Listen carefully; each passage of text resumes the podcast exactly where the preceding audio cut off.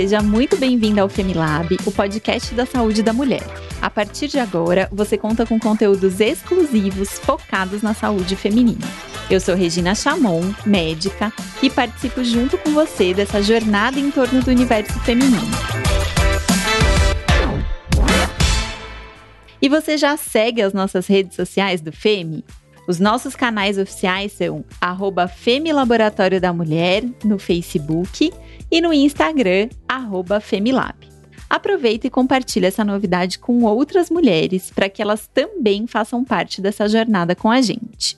No episódio de hoje, nós vamos falar sobre carga mental em mulheres, especialmente nas mulheres que são mães abordaremos todas as cobranças da sociedade com a mulher que precisa administrar a vida profissional, pessoal, alguns casos são provedoras do lar, gerenciam as tarefas domésticas e são responsáveis pela educação e criação dos filhos, muitas vezes em carreira solo. Apesar do espaço conquistado pela mulher nos últimos anos, ainda existe um longo caminho para percorrer e conquistar a igualdade que desejamos.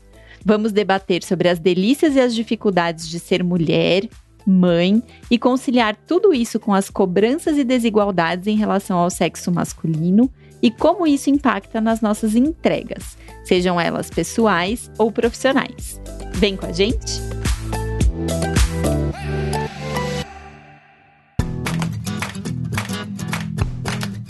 Nesse episódio, eu recebo a Juliana e a Lia. A Juliana Maris é jornalista e publicitária e mãe da Maria Clara, de 12 anos, e da Elisa, de 9 anos. E a Lia Abud é jornalista e empreendedora e mãe da Isabela, de 15, e do Léo, de 11. As duas são idealizadoras do Fatigates. Meninas, sejam muito bem-vindas ao Femilab e eu queria já começar pedindo para vocês contarem para gente o que, que é o Fatigates. Regina, muito obrigada pelo convite. A gente está muito feliz. Eu sou a Juliana. É um prazer falar com vocês. Bom, o Fatigates é um projeto de conteúdo sobre carga mental e sobrecarga feminina que propõe ferramentas em direção ao bem-estar. Eu e a Lia, como você disse, somos jornalistas e a gente adora pesquisar e compartilhar informações. Oiê, Regina, aqui é a Lia, queria também agradecer o convite, é um prazer enorme participar desse bate-papo para falar sobre carga mental. A gente tem muita coisa para falar, é um tema muito urgente, então a gente ficou muito feliz em você querer abordar esse assunto no podcast. Obrigada. Imagina, eu que agradeço. E, bom, eu imagino que seja carga mental pelo que eu vivo, né? Mas a maioria de nós mulheres aí, a gente tem que girar um monte de pratinho ao longo do dia, mantendo tudo em ordem. E a gente não quer deixar nenhum pratinho cair, né? Acho que isso é muito comum. E vem muita responsabilidade aí, a questão de organização da casa, educação do filho, vida profissional. E muitas mulheres colocam também essa vida profissional como prioridade. Então, queria começar perguntando para vocês, pode ser a Lia ou a Juliana, fiquem à vontade aí para decidir o que, que é essa carga mental. Regina, eu acho que assim a gente pode primeiro falar o, que, o conceito e depois tentar explicar como é que ela se apresenta na nossa vida, como é que a gente identifica isso na prática, né? Então, assim, o conceito de carga mental é que é, é o gerenciamento das tarefas é, quase infinitas e invisíveis que são realizadas no dia a dia. Elas só são, é importante falar, elas só são invisíveis para quem não faz, né? Então, são aquelas tarefas que quem faz é, dedica muito tempo e energia, e quem não faz muitas vezes nem lembra, nem percebe que essas coisas foram feitas, como se elas aparecessem prontas. Ah, e não são só tarefas, mas é uma questão de tarefas, responsabilidades, não só a execução, mas também o planejamento e a gestão de tarefas e emoções, né? Porque isso também envolve acolhimento de algumas emoções dos integrantes da casa, não é só assim da checklist em coisas feitas. Então, exemplificando no dia a dia, a gente está falando de lista do supermercado, uh, leve trás para uma série de atividades, burocracias, a reunião do trabalho, organizar uma festa, marcar o dentista, checar se a carteirinha da vacinação está em dia, comprar o presente na terça-feira da festa do sábado, porque você já sabe que na quarta, quinta e sexta não vai dar tempo, enfim. São todas essas coisas que vão se somando, somando, e aí você fala, ah, são coisas pequenas. E aí no final do dia, você fala assim, puxa vida, o dia passou, além do, das coisas do meu trabalho, o que, que me consumiu tanto? Então são todas essas pequenas coisas que a gente chama de carga mental, né? O fato da gente não contabilizar faz com que elas sejam uma carga muito pesada, né? Porque você tem que dar conta de algo que de repente toma metade do seu dia, mas essa coisa não foi colocada na sua agenda. Então, você não tem um tempo dedicado para isso. E aí a gente tem que ficar meio que mudando ali o modo de operação da cabeça, né?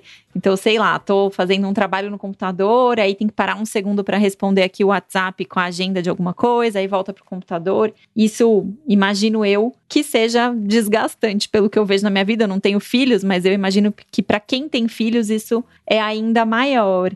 E pelo que a gente percebe, né, com a gente mesmo, com as pessoas que a gente convive, acho que isso acaba recaindo muito ainda, essa responsabilidade recai muito sobre as mulheres, né? Vejo que isso impacta mais as mulheres. E aí, Juliana, eu queria saber por que, que você acha que hoje, né, em 2021, que a gente está com tudo muito evoluído, que a gente tem um uso de tecnologia imensa, a gente tem mulheres trabalhando em posições de liderança. Por que, que esses cuidados ainda são muito dedicados para a mulher dentro da dinâmica familiar? Regina, você sabe que isso é uma questão cultural e histórica, né? A mulher ficou responsável pelo trabalho do cuidado e o homem por prover financeiramente essa família. A gente conquistou o mercado de trabalho, felizmente, mas a gente esqueceu de falar sobre as dinâmicas domésticas. A gente esqueceu de falar como que a esfera doméstica ia acontecer a partir do momento que essa mulher também quer ir trabalhar, também quer ter seus interesses. E ao não conversar sobre isso, a mulher acumulou papéis, funções, responsabilidades e tarefas. É, você falou uma coisa muito importante. Você disse: Eu não tenho filhos, mas eu sinto isso na pele. E, na verdade, é, é, é, a condição feminina, né? Aí, quando você tem filho, essa cesta de tarefas, ela aumenta, mas é a condição feminina de estar tá vinculada à mulher o trabalho de cuidado. Isso não, não há nada que comprove que somos mais preparadas ou que temos mais habilidades para exercer esse trabalho de cuidado. E quando a gente fala em cuidado, eu acho curioso isso, né? Ah, a mulher, ela é responsabilizada pelo cuidado. Mas quando a gente olha as profissões, por exemplo, da saúde, que são profissões do cuidado, os médicos são predominantemente homens ainda hoje, né? Então, por que que o cuidado em casa ele é atribuído à mulher mas de repente no ambiente profissional ele muitas vezes é atribuído ao homem, né? Parece um pouco um contrassenso, pensando aqui do meu lado que sou médica, me desperta um pouco essa curiosidade, né? Não sei se isso para vocês acontece com outras profissões também. É curioso esse seu, esse seu enfoque, porque se a gente for pensar em enfermeiras, cuidadores de idosos, por exemplo, professores, ainda majoritariamente são mulheres, né? Mas você tem razão, por que, que o cuidado ali do, do médico, da saúde, não é esse mesmo cuidado que a gente está falando de, da esfera doméstica? Um ponto bem importante que a gente tem que refletir.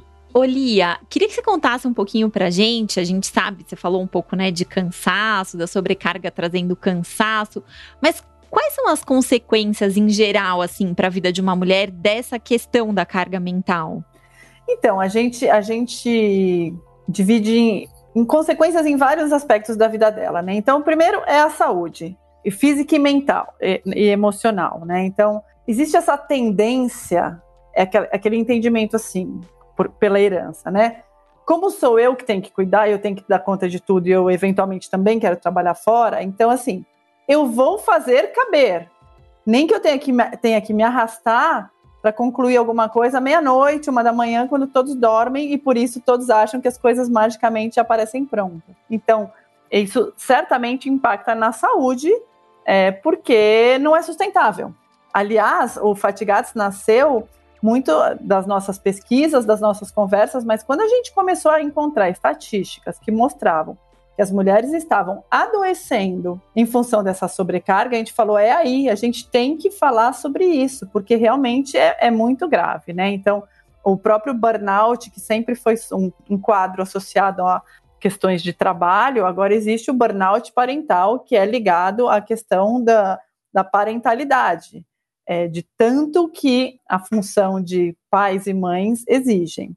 Então, primeiro aspecto que a carga mental afeta a nossa saúde, os relacionamentos, porque você está cansada, você eventualmente está ressentida, chateada, irritada, e aí é lógico que isso é uma bomba relógio. Então você afeta seus relacionamentos dentro de casa e fora de casa. Em que sentido? Por exemplo, ah, suas amigas te convidam para um happy hour, você está louca de vontade de ir, porque você está com saudade, você quer fazer outras coisas, enfim mas às vezes você não vai, você fala, eu tô sem energia, e aí eu vou chegar tarde, e aí eu já sei que amanhã eu tenho que chegar, acordar não sei que horas, enfim.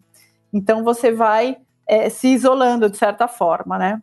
No trabalho, a carga mental também afeta, porque veja, se você acumula montes de tarefas, e aí falam, de novo, um exemplo de um jantar. Ah, vamos jantar nossa área, uma coisa informal, não é do trabalho também você pensa três vezes, fala, ah, mas eu tenho tanta coisa para fazer em casa, e os filhos isso, os filhos aquilo. Ou precisa viajar a trabalho. Que ótimo, é ótimo que considerem, também convidem as mulheres para as viagens de trabalho, porque muitas vezes isso não acontece. Ah, não, ela tem filho, então ela é uma espécie de café com leite, não vamos oferecer viagens ou dar a elas esse encargo. Mas a mulher não consegue, em geral, aceitar tão rapidamente quanto um homem que tem filhos também, um convite para uma viagem de trabalho. Por quê? Porque ela tem que deixar tudo muito organizado para os dias que ela vai estar tá fora. E isso também impede, de certa forma, a, a sobrecarga que ela fale: bom, é, por duas semanas eu quero fazer um curso que acontece todas as noites, de tal a tal hora. Claro, ela pode fazer se ela tiver uma rede de apoio, mas não é tão automático quanto seria para um homem falar assim: eu vou ficar off todas as noites por 15 dias para fazer um curso que eventualmente vai me levar a uma promoção na, no trabalho que eu estou desejando. E aí, a outro aspecto que a gente também identifica que a carga mental é, afeta é a nossa própria identidade. Às vezes a gente está tomado de tarefas e responsabilidades de cuidado em relação à casa, aos filhos, à família, e aí a família, a pequena família, os filhos, enfim, companheiro, companheira, mas às vezes até dos, dos mais velhos, a gente acaba deixando de lado o que a gente é, o que a gente quer, o que a gente deseja, quais são os meus gostos. Então, é, você vê que ela, ela vai circundando muitos aspectos da nossa vida.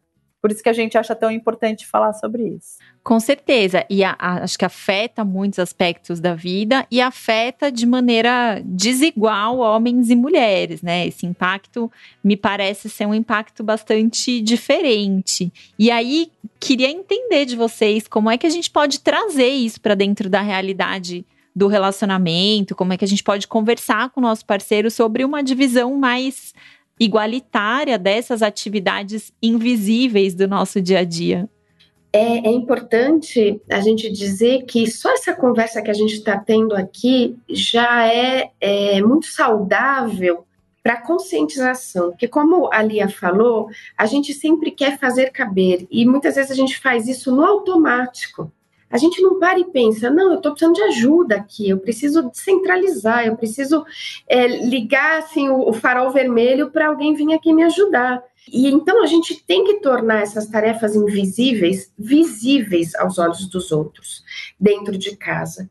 Então é conversar sobre o assunto. Olha, para essa casa funcionar, da hora que ela acorda até o final, acontece tudo isso. Vamos aqui deixar claras o que acontece? E é com filhos, é com companheira, com namorado, com namorada. Vamos gerenciar esse lugar juntas, porque isso aqui é de todo mundo. O lar, como sendo só da mulher, é, lugar de gerenciamento, como a gente disse, não é saudável. Aí a gente senta, a gente conversa, não é uma conversa confortável e a gente faz uma separação aí de tarefas através das habilidades através do tempo disponível e até através da idade, porque os filhos também precisam entrar nessa ideia de que a casa é de todo mundo e deve ser gerenciada por todo mundo. isso é uma das possibilidades, né? Mas tem várias é, ideias que a gente promove e tenta difundir.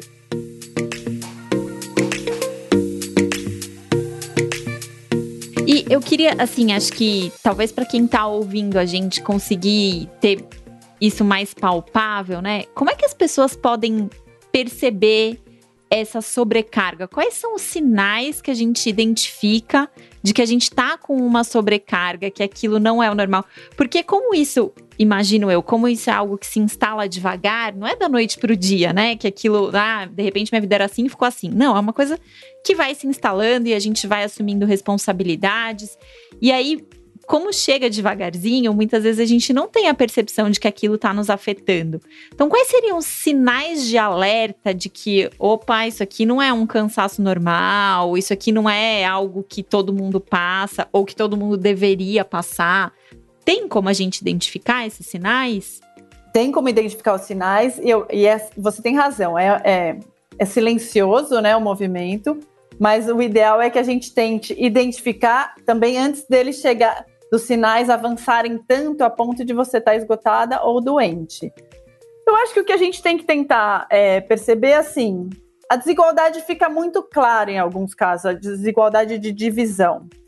É, então eu acho que é aquela coisa assim, puxa, há tempos, falando genericamente, né? Mas há tempos eu não consigo me livrar dessa roda viva. Eu não estou conseguindo encaixar um tempo para mim, um descanso, um lazer, tem os, os, sinais de saúde que você, Regina, maravilhosamente bem nos indica: é, insônia, esquecimento, estresse, e isso você fala com muita propriedade. Mas eu acho que o que a gente pode dizer é uma coisa que eu e a Lia falamos, né? Sabe, às vezes, quando você a casa toda dormiu e você ainda está fazendo coisas? Tá todo mundo descansando e você ainda tá na tarefa, ou preparando o lanche de amanhã, ou cozinhando é, o almoço de amanhã, ou anotando alguma coisa, ou mesmo trabalhando, né? Eu acho que isso é um sinal de que a coisa está desequilibrada. E também uma outra autoavaliação é: eu estou deixando de fazer coisas para mim porque eu estou servindo o outro? É claro que a gente é, mora junto, tá numa comunidade, a gente faz pelo outro, mas o quanto que eu estou deixando de fazer por mim por causa dessa sobrecarga? E um terceiro ponto que eu acho importante é: precisa ser feito mesmo? Será que não tem muita coisa? Vamos avaliar. Será que eu não estou colocando coisa demais na minha lista no automático e às vezes não precisa ser feito isso ou aquilo? Eu acho que também é uma avaliação importante. E só complementando, é, eu acho que somado a isso tem assim o fato de que a gente está vivendo uma época da total produtividade, né? Então a, a sociedade valoriza a produtividade máxima. A gente deixou o descanso de lado e a gente tem vergonha de descansar ou se culpa, né? Existe um julgamento assim, puxa, mas, por exemplo, feriado de quatro dias. Nossa, mas descansou os quatro dias? Enfim, sim, né? É um feriado e as pessoas podem descansar. Claro, cada um tem sua rotina, sua escala de trabalho. Então, às vezes a gente acha que é normal a gente estar num limite da nossa saúde fazendo as coisas até meia-noite, uma da manhã, rotineiramente, não como exceção. Por quê? Porque a gente acostumou meio que o formato é esse, da gente estar o tempo todo produzindo, seja para o trabalho remunerado ou não remunerado. Então, eu acho que um sinal é: eu estou lembrando que eu tenho direito a descansar, a fazer coisas para mim. É, eu vou contar um, um exemplo muito simples aqui que tem a ver com essa coisa da gente às vezes esquecer o que a gente gosta e não fazer coisas pra gente. Minha filha, como você falou, minha filha tem 15, mais velha, né? E, um, e, e enfim, o carro é aquele lugar democrático que eles pod podem, desde pequenos, escolher a rádio ou o DVD que vão assistir, e a gente entrou numa dessas, desde que eles são pequenos, que vai viajar, escolhe o DVD, o filme e tá tudo certo. E aí, um dia desses, não tão desses assim, já faz uns dois anos, é, eu liguei o rádio e aí meu filho falou: ah, vamos pôr o DVD tal. E aí a minha filha mais velha, que tá super ligada em música, falou: não, deixa a mamãe escolher a música hoje, porque é um trajeto grande, ela nunca escolhe. Mamãe, que música você quer colocar da sua lista do Spotify? E eu falei: eu não tenho lista do Spotify. Aí ela: não, vamos fazer, que tipo de música você quer que eu coloque? E eu falei, ah! eu nem falei nada, eu falei, não, eu falei algumas que eu gostava, e isso me fez pensar. Falei, eu não tenho, é uma coisa pequena, ah, eu não tenho uma lista no Spotify, não é um grande problema. Mas se você reflete sobre o que, que isso significa, significa que eu parei de pensar sobre quais são os meus gostos, coisas minhas além da maternidade. Então, eu acho, sabe, que a gente tem que sempre também estar ligada assim. Eu tô lembrando do que eu gosto, e não é uma questão de egoísmo, é uma questão de que todo mundo tem seu espaço é, para exercer seus, seus momentos sozinhos. A gente também tem uma mania, principalmente quando tem filhos pequenos, de sempre incluir os filhos na atividade, né? Puxa, eu vou fazer isso e eles não vão participar. Ah, então eu vou mudar o programa para que todos possam. A gente pode fazer programas que incluam a todos, mas a gente também pode fazer algumas coisas só para a gente, né? É, e você falou, Lia, que a gente tem o direito de descansar, mas a gente não tem só o direito, a gente tem a necessidade de descansar.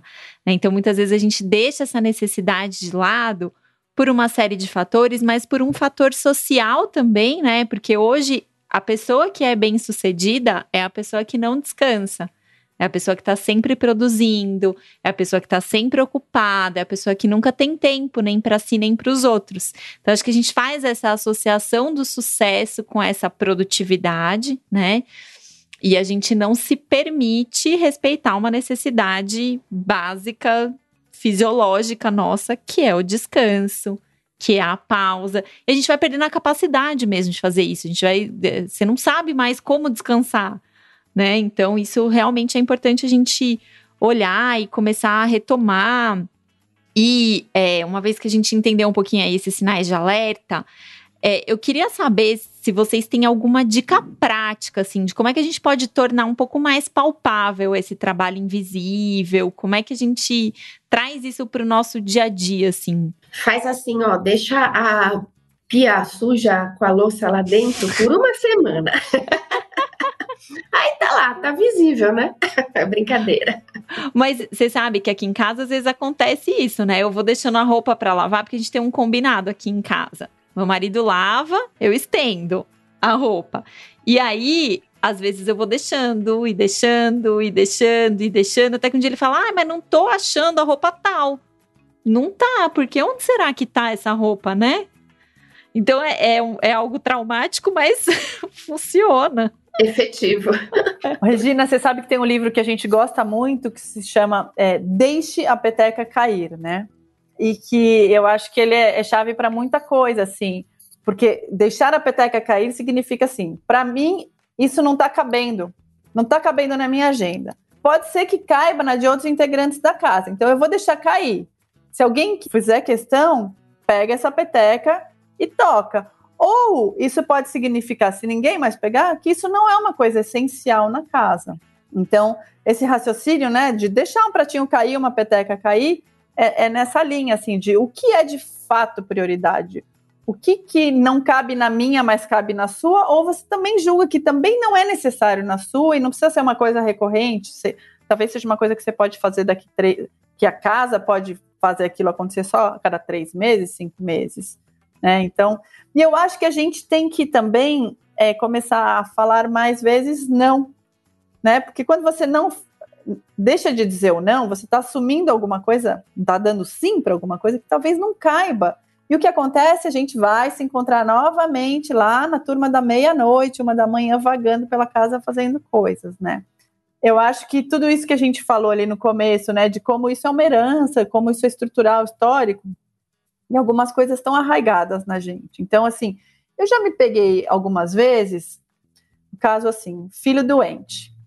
É, eu trabalho, meu marido trabalha, mas eu trabalho em home office, mesmo antes da pandemia. E ele não trabalha, ele trabalhava no lugar. E aí, puxa, quem vai levar o filho no pronto-socorro? Sei lá, qualquer no pediatra. E eu já eu lembro exatamente de um dia que ele falou: "Eu posso levar. Fica tranquila que eu assumo hoje". E eu disse, eu disse, eu estudo isso. Não precisa não vai perder a sua reunião. Eu mesma estava dizendo, de alguma forma, o seu tempo é mais precioso que o meu tempo.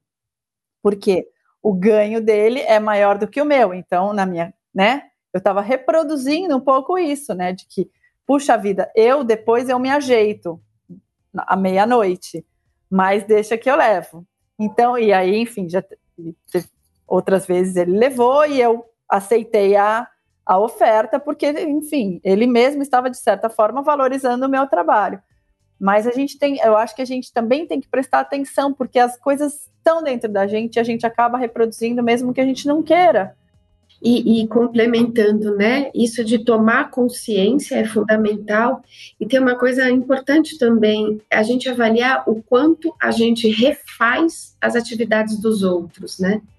Isso toma um tempo, é um desgaste, e não, às vezes não é necessário. Então, a gente também entender que o outro faz alguma atividade de forma diferente que a gente e que tá tudo bem, e que isso é muito importante e saudável. Vamos supor, uma criança que vê a mãe fazendo de um jeito e, um, e o pai fazendo de outro, vai entender que há soluções diferentes para o mesmo problema. Isso é bacana, só que às vezes a gente quer as coisas muito do nosso jeito, acaba até refazendo e perdendo tempo, né? Ou lotando aquela listinha, né? Sim, sim.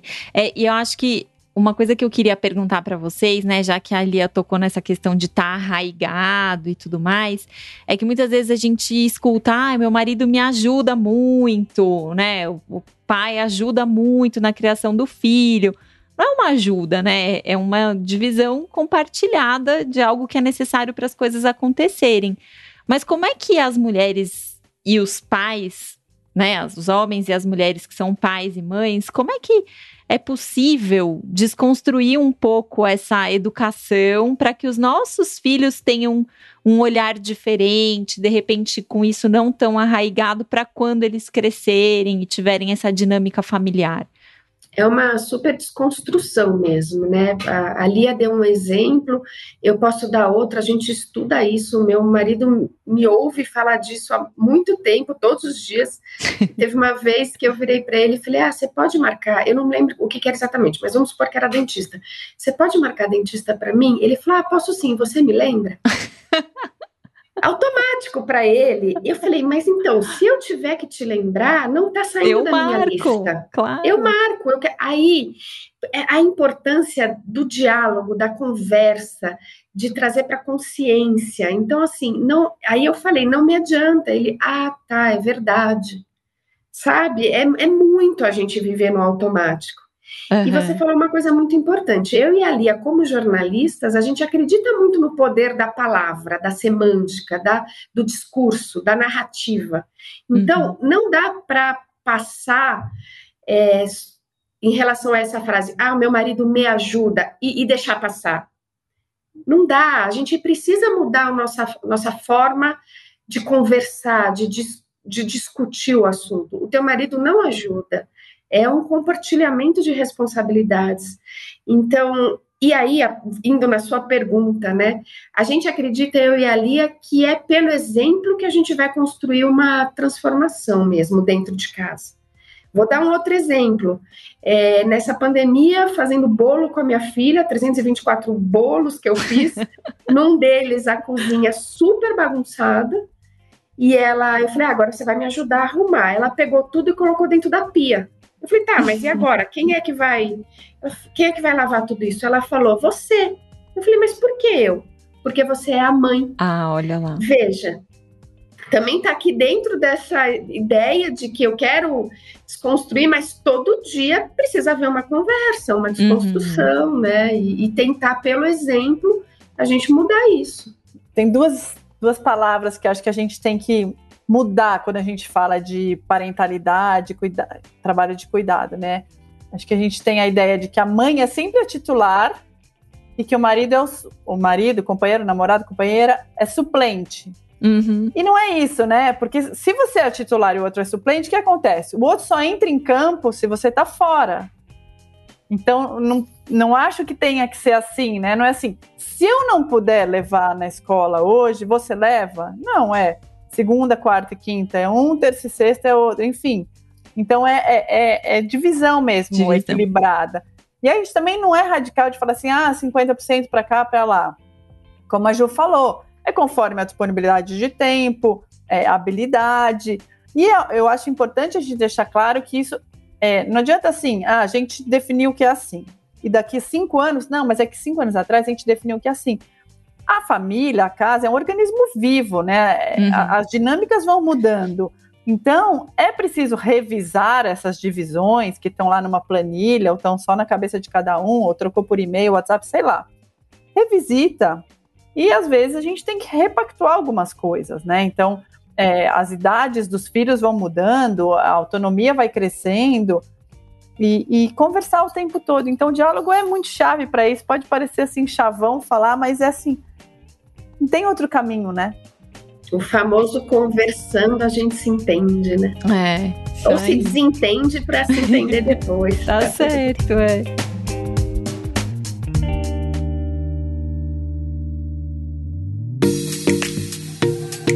Meninas, aqui no nosso programa a gente tem algumas dúvidas que os, as ouvintes mandam pra gente, aí eu queria trazer para vocês. Então a primeira é da Ana de São Paulo, e ela pergunta assim: essa sobrecarga que sofremos em querer fazer tudo perfeito pode nos causar a síndrome da impostora e nos sentimos uma fraude? É mais um mito que colocaram, né, na nossa cabeça, é assim, primeiro, a mulher tem que dar conta de tudo, seja lá o que for o tudo, é, e que tem que ser sempre uma entrega com excelência, porque tem essa régua muito lá no alto quando a gente fala de é, maternidade especificamente. Então é assim, a melhor mãe possível, a que amamentou por não sei quanto tempo, a que teve o parto de não sei que jeito, a que escolheu a escola, não sei. Enfim, são muitas regras que são informalmente colocadas, mas isso é meio bombardeado então fica essa sensação de, puxa, se eu não seguir o script tal, eu não sou uma boa mãe. Então eu sou uma impostora, porque, puxa, eu sempre achei que eu estava fazendo. E aqui é uma dica, assim, totalmente é, empírica, né? É assim, instinto, né? É o que você acha que tá, tem que ser feito e o que cabe na sua agenda, no seu planejamento é, essa coisa da perfeição o tempo todo é aquela história da mãe possível, a mulher possível. A gente tem que. É uma questão de sustentabilidade, somos as pessoas possíveis em cada momento, né? Eu acho que é isso mesmo, porque é uma armadilha, né? É uma ilusão achar isso. Então, a gente não pode entrar nessa armadilha. Com a gente, não. Eu, é exatamente isso que a Lia falou, assina embaixo. Muito bom. A outra pergunta, acho que conversa um pouquinho com essa, né? A Maria Clara de Suzano, aqui de São Paulo, ela perguntou: como conciliar tudo sem se sobrecarregar ou sem se sentir em débito, tanto com os filhos como com, com o trabalho? Eu queria fazer uma outra pergunta, assim, né, para ela. É, e não se sentir em débito com ela mesma, né? É, isso é muito importante, né? Como que a gente consegue? Na verdade, conciliar tudo é impossível. Não existe isso, né? Então é a gente saber que não vai conciliar tudo. E dentro dessa avaliação, o que, que pode sair? O que, que pode ficar para mais tarde? E o que, que eu posso pedir para alguém? A importância da rede de apoio para ajudar nesse momento. O que, que eu estou fazendo que está over, né, que está demais, eu posso limpar. Isso é uma avaliação, é, é, de fato, é uma avaliação sentada na cadeira, observando as tarefas. Não é uma coisa. A gente precisa. É muito bacana quando chegam casais para a gente, que são casais jovens, e que a gente vê que essa conversa da divisão de tarefa e de responsabilidade já acontece ali no namoro, antes de casar. É uma, é uma coisa que tem que vir para uma matéria é, objetiva e entender que não vai conciliar tudo, não dá para conciliar tudo, e fazer essa avaliação: o que, que eu posso eliminar e deixar a peteca cair. Então, eu acho que tem uma, uma ideia também que foi herdada de que as mulheres, as mães, elas vão ser amadas por aquilo que elas fazem, né? Então, assim, tem uma frase da Glennon Doyle, daquele livro Indomável, que eu separei aqui para falar, porque eu acho que ela é muito forte, que é me convenceram de que a melhor forma de uma mulher amar seu parceiro, sua família, sua comunidade, sua nação era se anular a serviço deles. E no, no, meu desejo de ser útil, disse ela no livro, eu acabei me tornando inútil para mim mesma, né? Então, aquela ideia de sim, para eu ser amada, eu preciso fazer coisas para todos esses públicos e eu me deixo de lado, né? Então, eu acho que é uma baita de uma reflexão para a gente mesmo. Bom, meninas, a gente está indo para os momentos finais aqui da nossa conversa. E eu queria, acho que a Lia já trouxe uma frase super bacana, mas eu queria saber o que, que vocês podem deixar aqui de mensagem, de reflexão, para as mulheres que estão nos ouvindo aqui, que façam um resumo aí do que a gente conversou hoje. Eu, eu, eu queria deixar aqui de reflexão essa ideia da mulher olhar para si e para suas necessidades. Eu queria que a gente conseguisse, de alguma forma, no Fatigates e aqui nessa conversa e no seu trabalho, Regina, que você faz muito bem, a gente resgatar as nossas necessidades é, íntimas, sabe? E que um momento que seja de autocuidado ou de reflexão, a gente reflita sobre isso, da gente resgatar o que a gente precisa para o dia a dia mesmo. Eu queria deixar essa, esse estalo aí e eu queria falar só um pouquinho mais sobre descanso, né? Porque a gente fala sobre a sobrecarga, então a gente também precisa falar na outra ponta sobre descanso. A gente sabe que cada vez mais a gente precisa ter, de certa forma, uma coragem para a gente dizer sim para o descanso, né? Tem uma frase que é da Brené Brown que ela fala isso: requer coragem dizer sim para o descanso em uma cultura onde a exaustão é vista como um símbolo de status a gente não precisa ter culpa de, de ter momentos de descanso ou de que alguém vai julgar isso e aquilo. A gente, como você muito bem diz, a gente precisa descansar, senão a gente não vai longe. É, então, é mais do que merecer, como eu tinha dito, é necessidade fisiológica, né? A gente precisa descansar, a gente precisa dormir, a gente precisa parar, a cabeça precisa olhar para outras coisas. É, então, assim, se permitir o descanso e, o, e, e, quando você se permite descansar, você também é, se permite lembrar as coisas que você gosta, que te dão prazer. E isso, ao contrário do que a gente falou lá no começo, contribui para os relacionamentos saudáveis, né? Porque você tá bem, você tá mais leve, você é, tá mais aberta a se relacionar, você tá menos ressentida. Então, eu acho que a gente precisa abrir mais espaço mesmo para o descanso. Muito bom, meninas. Bom, falamos hoje aqui sobre a carga mental nas mulheres, né? Que é essa questão silenciosa que começa a invadir o nosso dia, todas aquelas atividades que a gente não coloca na ponta do lápis, que a gente não contabiliza, mas que acabam sobrecarregando a gente e que trazem doenças muitas vezes físicas, sintomas emocionais, questões de relacionamento. E acho que, como vocês muito bem disseram, a importância da gente olhar para isso e da gente conversar com todos com quem a gente convive em casa sobre essas questões para poder ter uma divisão mais igualitária e para que isso deixe de ser uma sobrecarga para a mulher e passe a ser uma divisão justa entre todo mundo que habita na mesma casa, né? Queria agradecer demais a presença de vocês aqui hoje e queria pedir para vocês divulgarem para quem está ouvindo a gente como é que as pessoas podem encontrar vocês, saber mais sobre o trabalho que vocês fazem. Então, queria que vocês contassem um pouquinho aqui para gente. Obrigada pela oportunidade, foi uma delícia de papo. A gente, o Fatigates está no Instagram como arroba Fatigates, temos também o nosso canal no YouTube, e a gente espera vocês. É uma comunidade bem gostosa e a gente é muito feliz fazendo esse trabalho. Obrigada, Regina, pela oportunidade. Também quem estiver acompanhando por aqui pode conferir no nosso Instagram um bate-papo que a gente teve com a própria doutora Regina, que foi muito bom. Foi ali no bem no início da pandemia, um papo sobre estresse que vale a pena conferir também. Obrigada pela oportunidade, Regina. Obrigada, Lia. Gente, o trabalho delas é muito legal mesmo no Instagram. Tem muita, muito conteúdo que ajuda a gente a olhar para isso, a lidar com isso, a ter ideias, né? A não se sentir sozinha nessa jornada, que é uma coisa que é muito comum, as mulheres se sentirem sozinhas com esse peso todo. Então, é um conteúdo muito importante para gente que é mulher tá sempre lendo e aprendendo e, e se despertando mesmo, despertando o olhar para isso.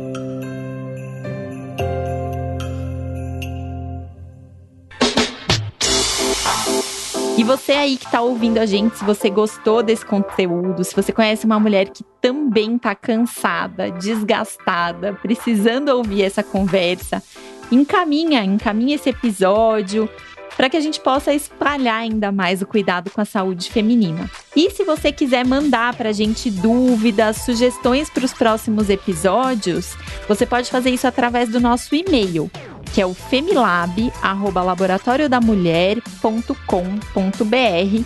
Lembrando que esse Femi é com dois M's. Muito obrigada pela sua participação e até o próximo episódio.